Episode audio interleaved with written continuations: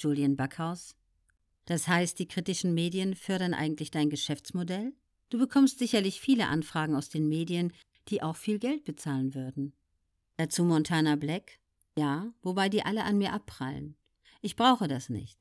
Wenn das ein wichtiges und anständiges Thema ist, dann ja, warum nicht? Aber ich habe keine Lust, in einer Talkshow zu sitzen, um da als Nerd oder Gamer abgestempelt zu werden. Man kann ja schon eine coole Message über die Medien verbreiten, aber leider Gottes sind die Medien, die über mich berichten, in den meisten Fällen Scheißmedien auf Bildniveau.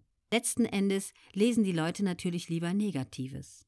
Vielen Leuten da draußen geht es nicht so gut. Sie sind unzufrieden mit sich und fühlen sich vielleicht ein Stück weit besser, wenn sie lesen, dass jemanden, der es eigentlich geschafft hat, auch mal die Scheiße um die Ohren fliegt.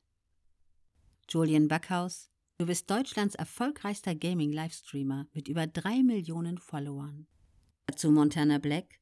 Auf Twitch sind es schon 3,3 Millionen, aber man muss auch sagen, die Konkurrenz ist groß geworden. Twitch hat sich immer mehr etabliert. Aber Konkurrenz belebt das Geschäft, und wenn ich einmal nicht mehr der Größte bin, dann ist das auch okay.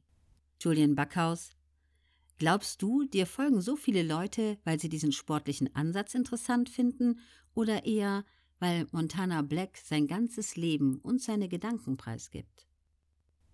Dazu Montana Black? Das ist eine gute Frage. Bei der Menge an Abonnenten ist es schwer zu beurteilen, warum sie einem folgen. Ich denke einfach, weil sie mich sympathisch finden und sich irgendwie auch mit den Inhalten identifizieren können. Die Leute folgen mir ja nicht, weil ich ein gutes Gameplay abliefere.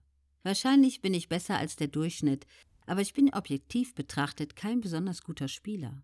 Man wird ja auch nicht jünger.